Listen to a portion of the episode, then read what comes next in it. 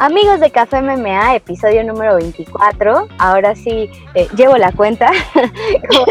Al fin, Cris, buen, buen, buen, buen día. ¿Cómo estás? ¿Ya te tomaste tu café? Ya, pero ya voy como por el tercero de hoy. ¿Cómo estás, Alexa? ¿Cómo va tu semana? ¿Cómo pinta la semana y todo? Pues excelente, ya de nuevo con los entrenamientos normales, ya estoy más adaptada, ya puedo hacer mis tres entrenamientos excelente, igual de aporreada, pero pues ya los aguanto mejor. ¿Y tú cómo vas? Bien, también echándole muchísimas ganas y pues, pues peleando todos los días en, en, el sentido bueno de la palabra, siendo una peleadora y una guerrera y soportando todo lo que llegue. Toda poeta yo. Qué bueno, es mucho más padre y, y, y con esa energía, ¿no? La verdad. Sí, oye, hoy tenemos un episodio muy especial.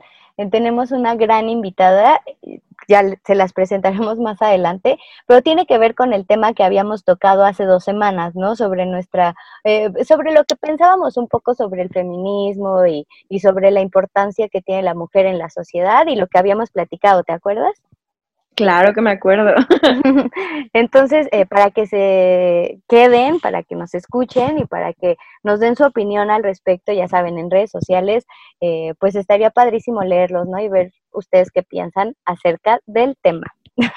Pero antes, Exactamente. platícanos qué pasó con esas peleas. Mira, yo la verdad es que me pude levantar solamente para ver la de Maverick, porque estaba mega cansada la semana y nunca me esperé que fueran a empezar tan temprano, pero platícanos, Chris, ¿qué pasó con esas peleas? Yo les cuento, UFC 254, eh, un evento muy, muy, muy especial. Eh, primero, abrió la cartelera Joel Álvarez, el español, que a pesar de que eh, no da el peso, eh, pues se disculpó, dijo que esto nunca le había pasado como profesional y de que iba a tomar cartas en el asunto, pero lo importante aquí es que hila su tercera victoria, entonces muy importante para Joel Álvarez, el español, que vence a Alexander Yakovlev. Después, como eh, mencionabas, viene la pelea de Miranda Maverick, eh, que vence por nocaut eh, técnico a Liana Yoyua. La verdad, increíble lo que hace Miranda en este debut que tiene dentro de UFC. ¿Cómo la viste? Wow, con ese codo, wow, con ese codo. Al, fin, al principio le estaba costando mucho trabajo entrar porque eh, la estaba conectando súper bien, pero después Maverick ajustó, encontró el patrón de ella que iba súper franca todo el tiempo hacia adelante y bueno, ya había intentado ese codo varias veces y pegó. Justo, y además ella señalaba, porque como la mayor parte de sus victorias habían sido por sumisión, ella decía que quería como mostrar su striking y pues vaya que lo mostró, que lo hizo bastante Claro. bien. Em, Sí, después, padre. sí, me encantó esa pelea, la verdad. Em, después, también en las preliminares, Down Young empata em, con Sam Alvey. Después, Shavkat Rakhmonov vence por sumisión a Alex Oliveira. Casey Kenny y Nathaniel Wood dan la pelea de la noche. Eh, Vence Casey Kenny por decisión unánime. Y ya para cerrar las preliminares, Taito Ibasa noquea a Stefan Struve.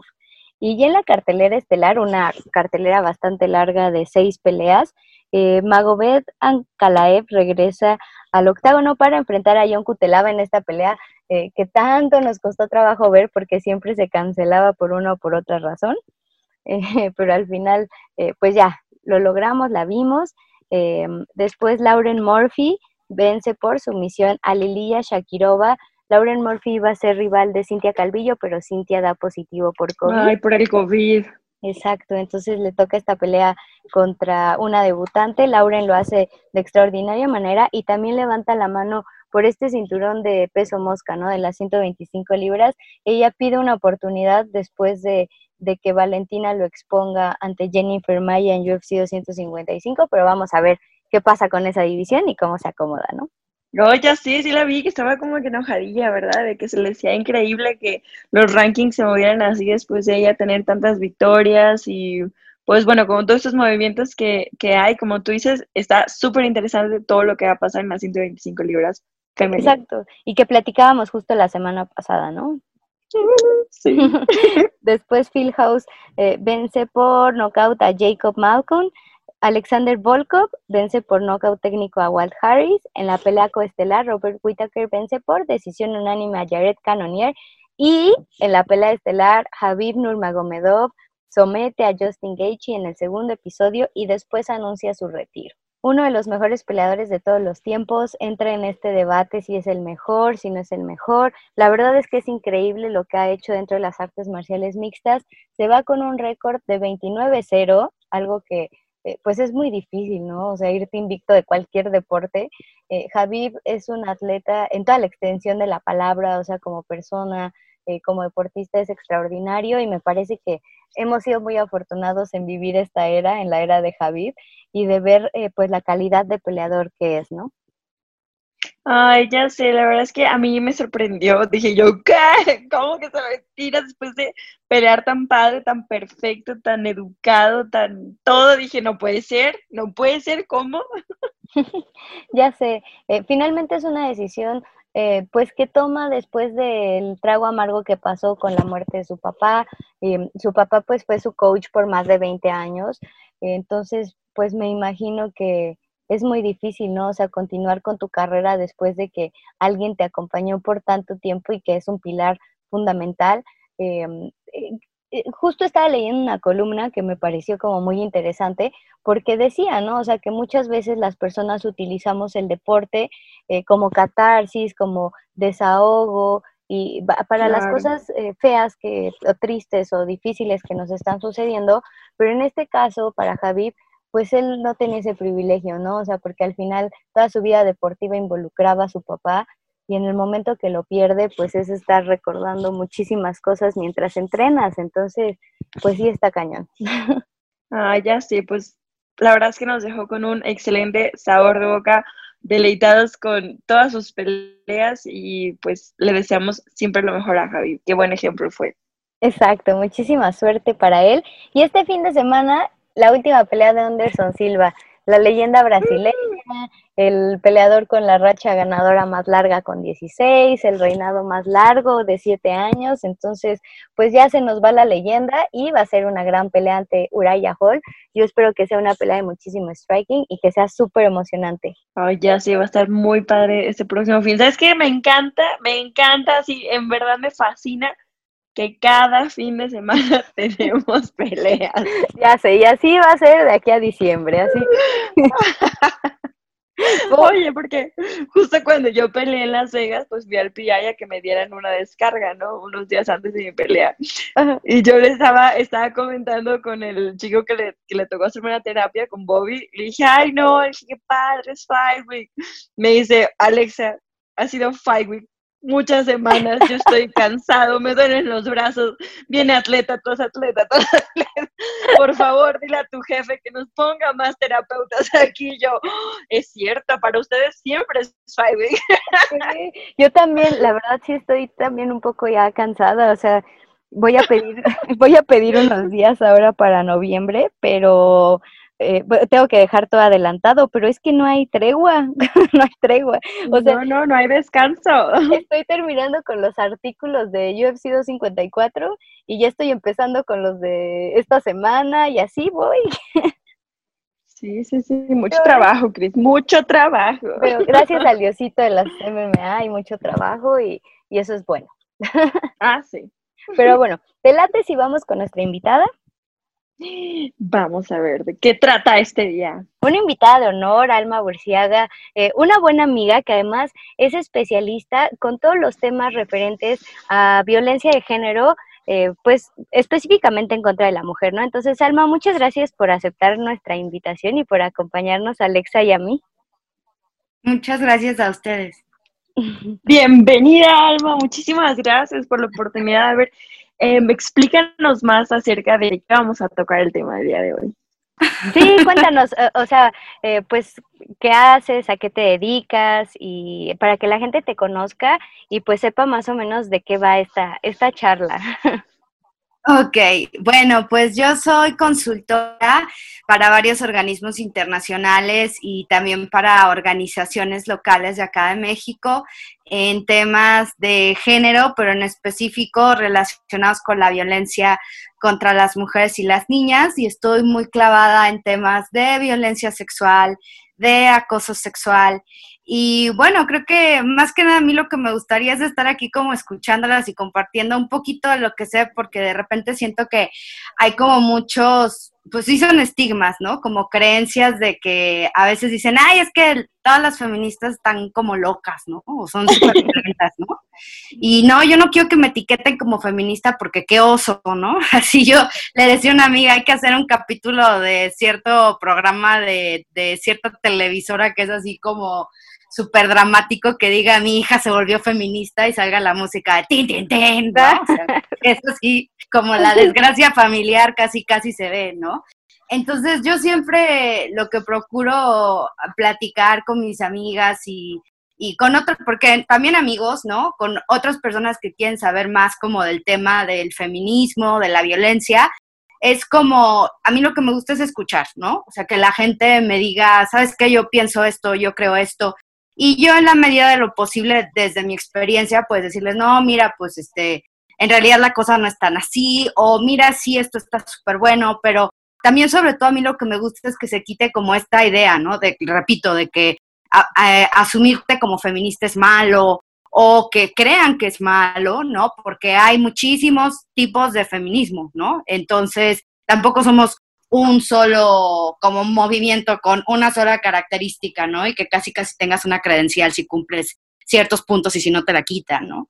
Em, entonces, pues a mí básicamente lo que me gustaría es como platicar, pues desde un lenguaje como mucho más accesible, como desde la experiencia y, y sobre todo entender como por qué es tan importante que de repente hablemos de estos temas y aprovechando igual, obvio que estamos aquí en este espacio, pues con Alexa, contigo, y yo también que somos deportistas, ¿no? Que creo que también es súper importante hablar de, de cómo reconocernos como mujeres en el deporte, que es todo un tema, ¿no? Yo, yo como corredora de montaña y que de repente ahora también hago mis pininos en el CrossFit, eh, he visto como varias cosas y creo que podemos hacer muchísimos si entre nosotras pues empezamos a tener estas conversaciones, ¿no?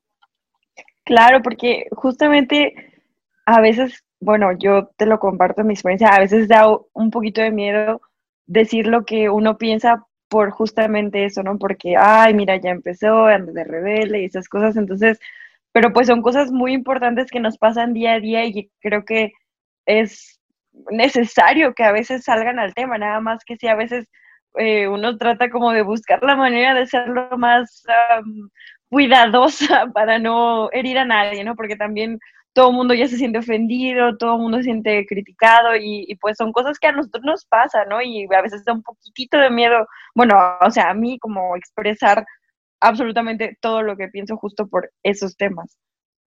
Sí, claro, ¿no? Y, y como dices, creo que también ahorita está súper chido que tengamos como el Twitter, el Facebook, el Instagram, no sé qué, pero también eso hace que todo el mundo diga cualquier sarta de cosas, ¿no? Aseverando. Y, y como que eso no, o sea, siento que al principio nos aportaba mucho, pero también creo que justo en estos momentos que estamos como hiperconectadas e hiperconectados, también de repente hay demasiadas cosas, ¿no? Y entonces, como tú dices, de repente la gente como, ah, es que me estás diciendo esto, ¿no? Ah, es que, o sea, no. Yo siempre digo como, calmémonos tantito y sobre todo eso, ¿no? De, yo, yo creo que cuando hablamos de temas de, de violencia, sobre todo que es mi tema, ¿no? Em, y que trabajo yo con muchas chavas y que he trabajado pues con otras mujeres también es, siento que hay que hablar de, como dicen en inglés, el elefante blanco en la habitación, ¿no? Que son cosas que siempre han estado ahí, pero que no, no queríamos decir o no queremos decir porque eso, tenemos como temor de incomodar, ¿no? Y yo también creo que a nosotras nos han, o sea, tuvimos como de antecedentes esta educación de no incomodar, ¿no? Cuando eres niña te dicen así de, ay, es que las damitas tienen que ser lindas, tienen que ser bien portadas, no metas tu cuchara donde no te dicen, ¿no?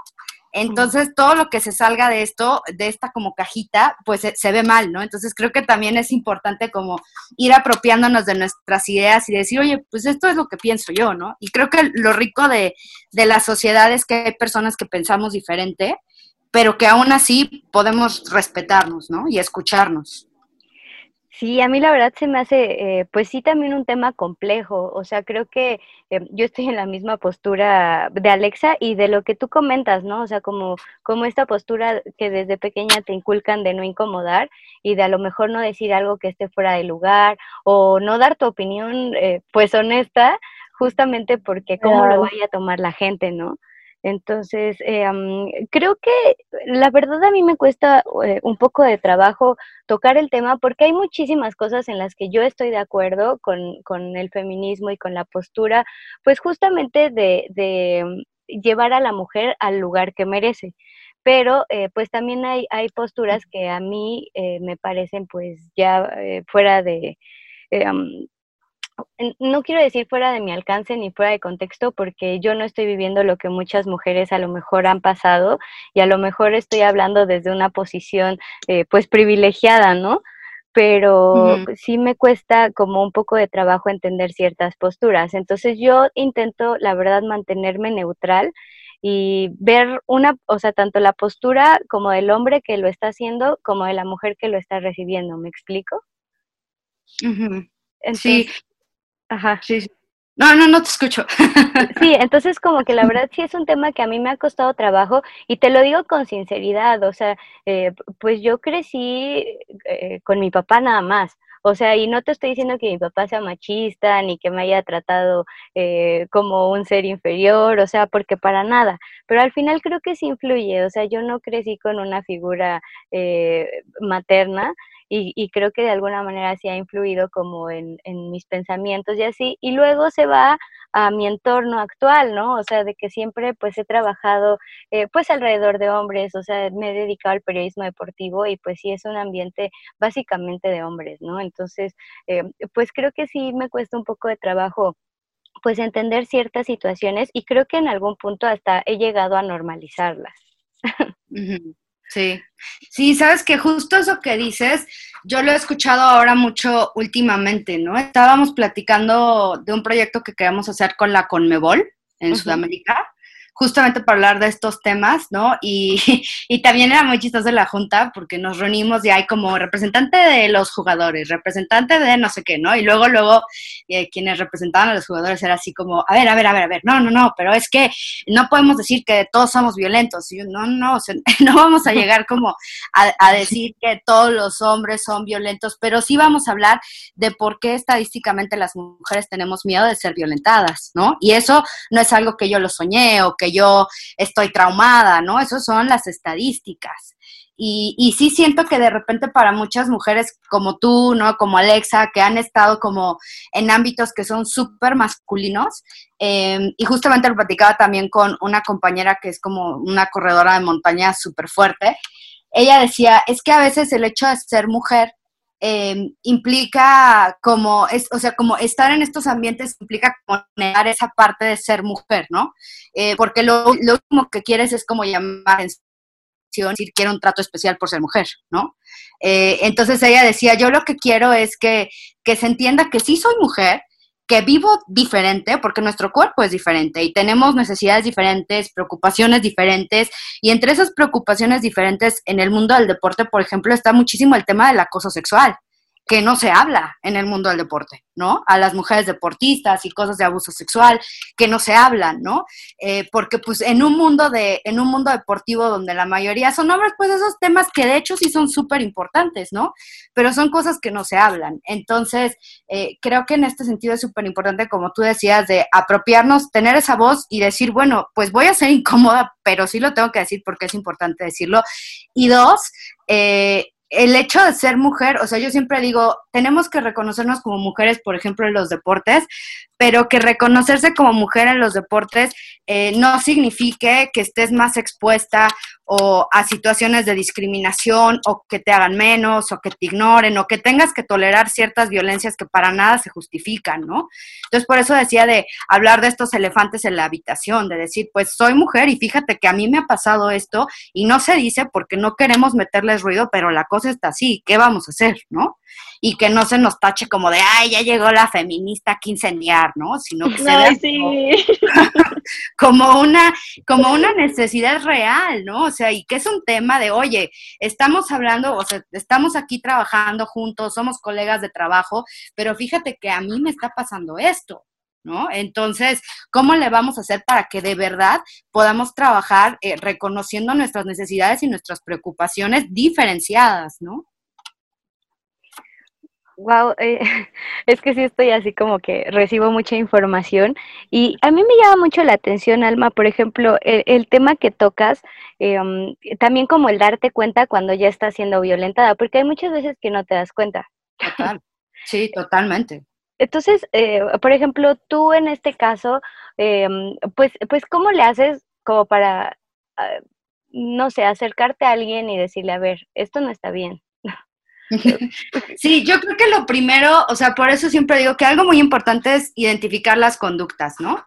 Y por ejemplo, algo que pasa mucho son estos micromachismos, que últimamente yo veo que en redes como más personas lo sacan, ¿no?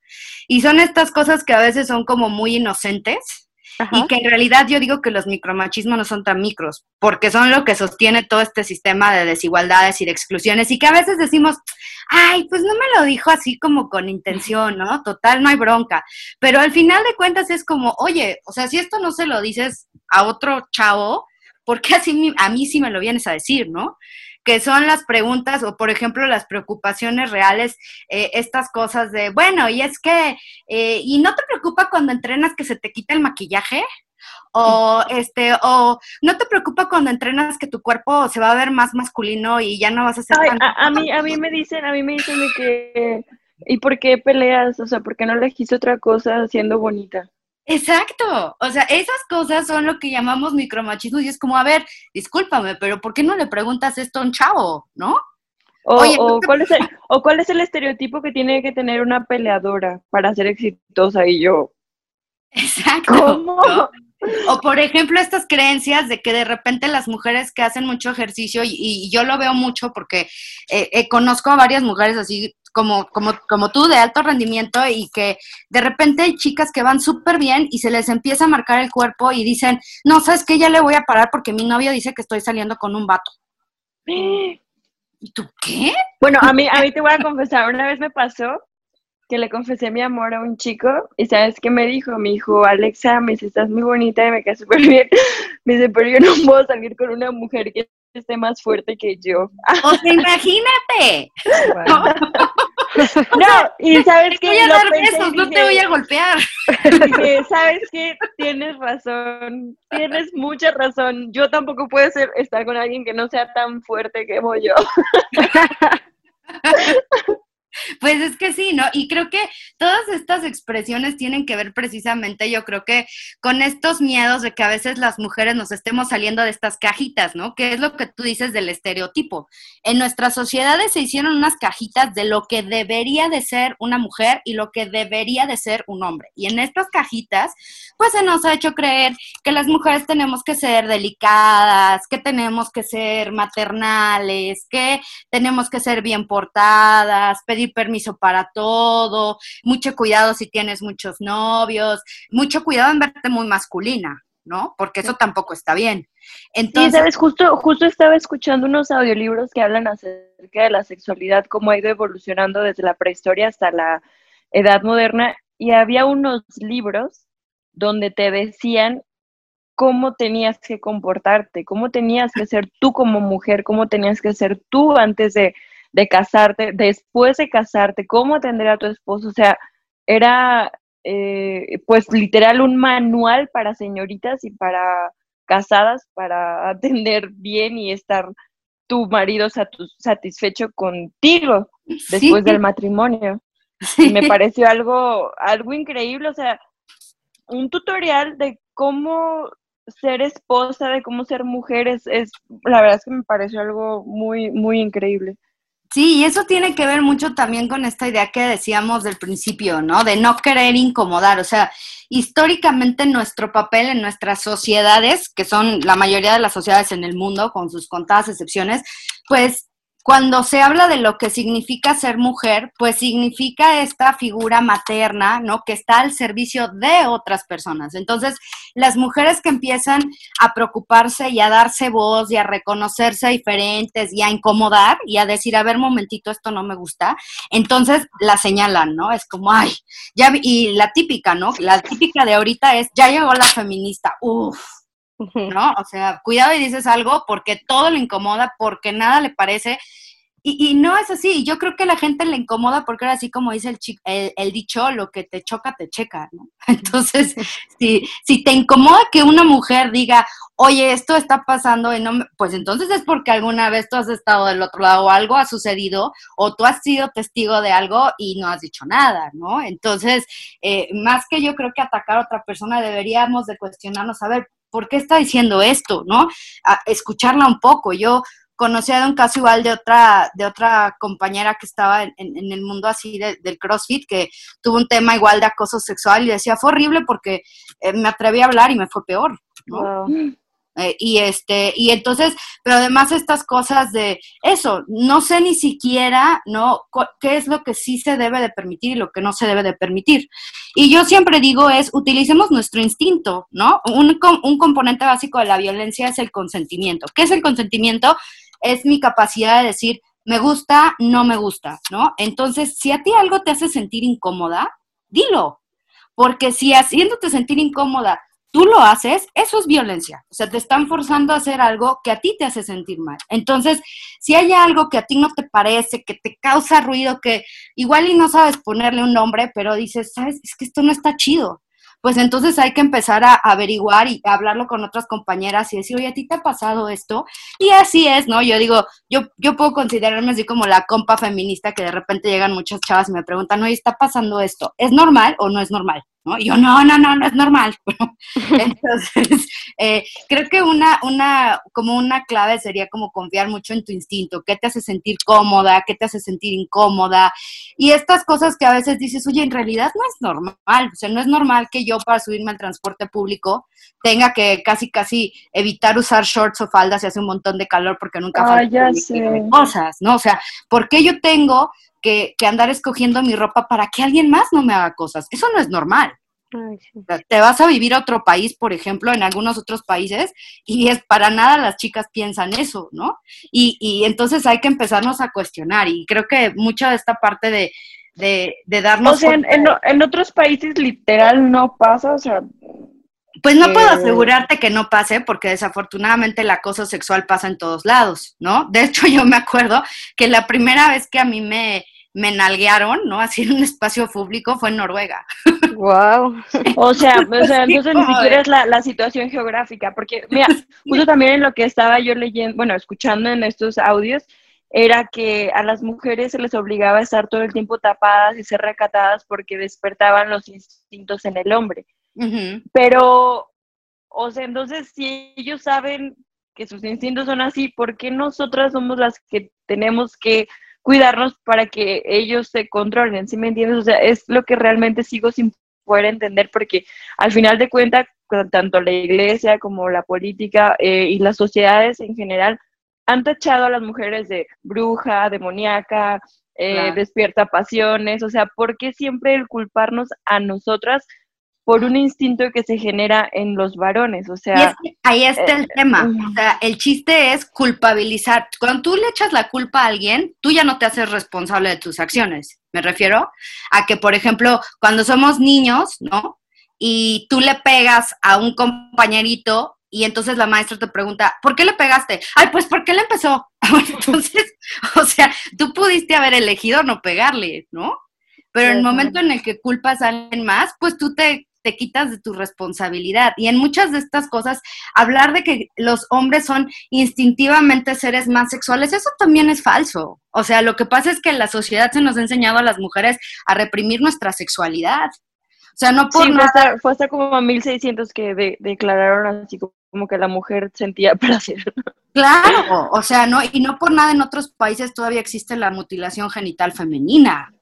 ¿No? De que las mujeres no, no pueden sentir placer. Entonces, esto es porque tenemos una cultura donde a los hombres también se les ha metido la idea de, es que son son súper sexuales, ¿no? Y que inicien su vida sexual y que cuántas novias has tenido. En cambio, o sea, eso es lo que yo digo de las etiquetas, ¿no? Cuando un chavo tiene muchas novias es como, wow, ¿no? Es súper galán, por decirlo en otras palabras, ¿no?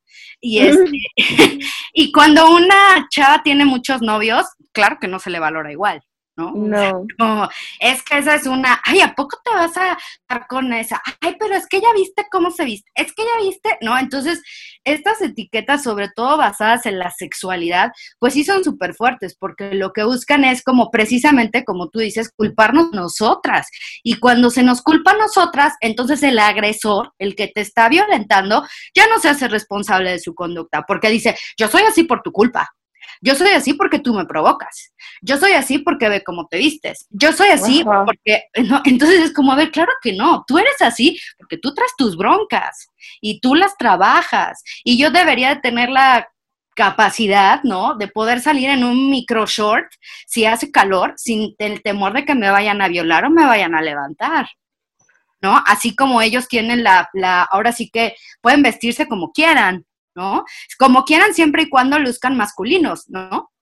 Porque si lucen femeninos, entonces también los violentan. Oye, Alma, y para pues ir redondeando eh, pues el tema y todo esto, ¿qué, ¿qué, se puede hacer? O sea, tú como individuo, como eh, pues a lo mejor chava que nos estás escuchando, chavo que nos estás escuchando, eh, ¿qué se puede hacer ahora sí que desde la individualidad? O sea, porque eh, yo sé que cambiar el sistema pues es muy complicado y empieza por cada persona. Entonces, por ejemplo, para, para no asumir estos micromachismos o para no normalizar estas situaciones, o sea, ¿cómo se puede empezar? O sea, ¿me explico?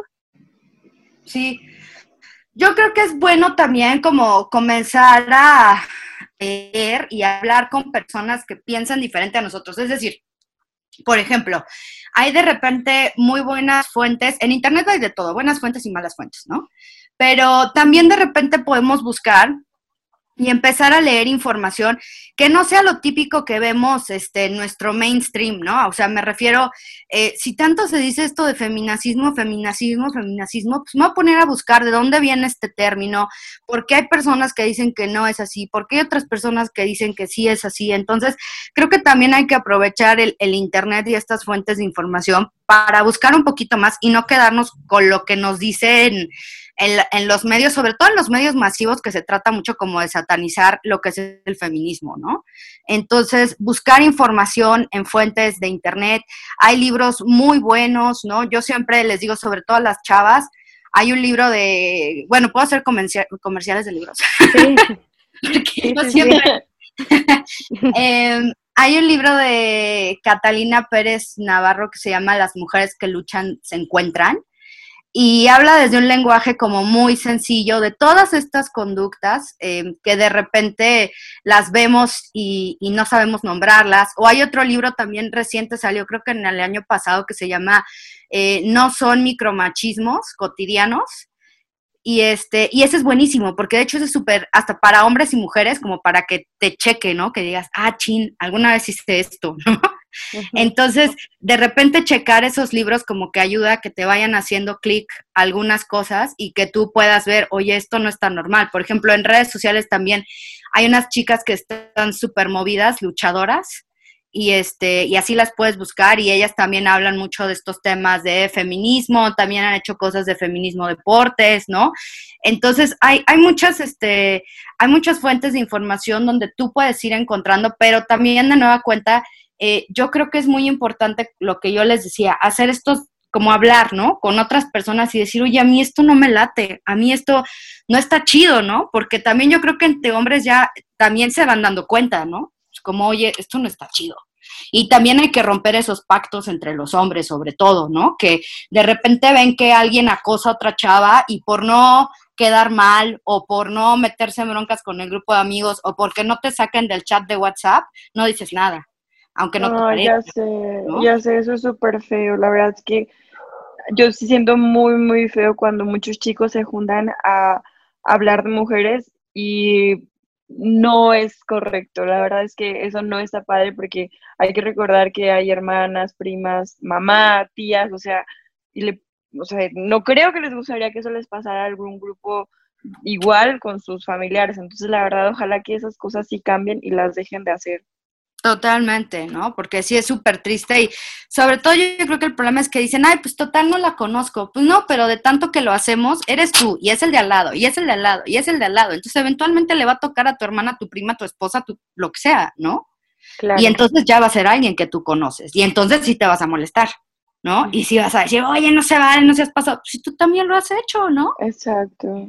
Entonces creo que hasta que no nos hagamos responsables y que identifiquemos estas conductas que no están chidas, eh, vamos a cambiar, porque también si yo ando por la vida creyendo que todo lo que hago está bien, ¿no? Y que nadie me dice, oye, te estás pasando de lanza, pues yo lo voy a seguir haciendo, ¿no? Entonces, también es importante que, sobre todo nosotras mujeres y también otros chavos que, que ya están como más metidos, que ya les está cayendo el 20, que pues, le digan también a sus amigos, oye, esto no está chido, ¿no? Oye, ¿qué onda con esto? ¿no? Y, creo que, porque claro, tampoco es nuestra responsabilidad como mujeres andar corrigiendo a todos los hombres, ¿no? Claro. y andarles enseñando así de, oye, no, oye, sí, a mí me pasa un montón, o sea, en el Facebook así un montón de gente, oye, ¿y será que tú me puedes recomendar? Y oye, ¿y será que no sé qué? Y oye, oye, digo, oye, busca en internet primero, o sea, no te voy a hacer tu chamba. Yo te puedo decir, oye, encontré esta fuente y qué piensas, tú qué opinas. Ah, claro, pero de ahí a que yo ande ahora sí que aleccionando a todo mundo, pues tampoco, ¿no? Se me va a ir, se me va a ir toda mi vida en eso. Entonces también creo que es importante, busca información y si algo no te late, te hace ruido, lo que sea, pues entonces sí, pide ayuda a tu compa feminista más cercana, ¿no? y que te explique así desde la buena onda, porque además yo no nací feminista, ¿no? O sea, yo me hice. Y me hice porque hubo varias compas que en el camino me dijeron, oye, yo te explico, oye, léete este libro, ¿no? O yo misma. Entonces, que también ese es el rollo de perderle el miedo a, esto, a este rollo del feminismo, ¿no? De que no hay una sola forma de ser feminista. Y contrario que eso sí también es muy feo. Yo, yo he visto desafortunadamente muchas compañeras que luego dicen, ay, es que esas están bien tontas, no saben nada. Tú, pues, tú no naciste sabiendo, ¿no? O sea, entonces, esto fue un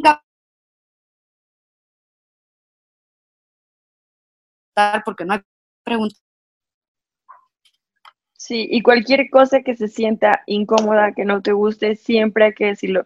No importa que te pena, que estés, ay, que va a pensar, no, siempre es mucho más importante lo que tú pienses, lo que tú sientas y lo que tú quieras va a ser siempre lo mejor. Y así que mm, que no tiene miedo a expresar nada, absolutamente nada. Totalmente, totalmente, de verdad, es que yo sí creo que luego tenemos el miedo súper metido, sobre todo nosotras las mujeres, ¿no? Entonces, que no nos dé miedo decir, oye, esto no está chido, esto no me gusta, ¿por qué así? O ¿por qué me haces esta pregunta y él no se la haces, ¿no? Eh, y, creo que también, o sea, lo digo porque también conozco como algunas otras personas que hacen cobertura de deportes que dices, ¿es neta lo que está diciendo? Pues Sí, entonces creo que también es como importante señalarles y sobre todo que haya como estas cosas de profesionalización, ¿no? De qué, qué tanto estamos reproduciendo estas cajitas, estos roles, estos estereotipos.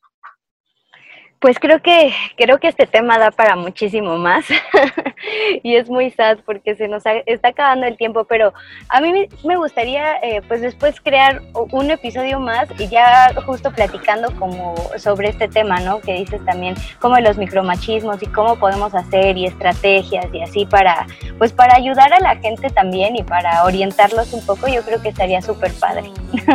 Súper, de hecho sí, porque yo creo que eso es lo que ahora sí vemos todos los días, ¿no? Y a veces faltan nombrarlos. Entonces, si ustedes ya después me dicen, yo ya les traigo como más ejemplos concretos, los vamos hablando, ¿no? Y de por qué son micromachistas. Bueno, pues muchísimas, muchísimas gracias. No, pues gracias a ustedes.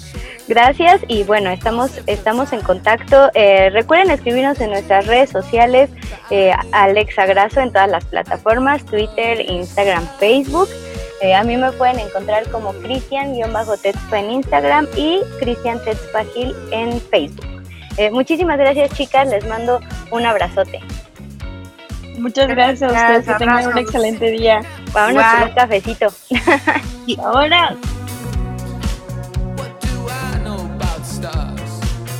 That's right.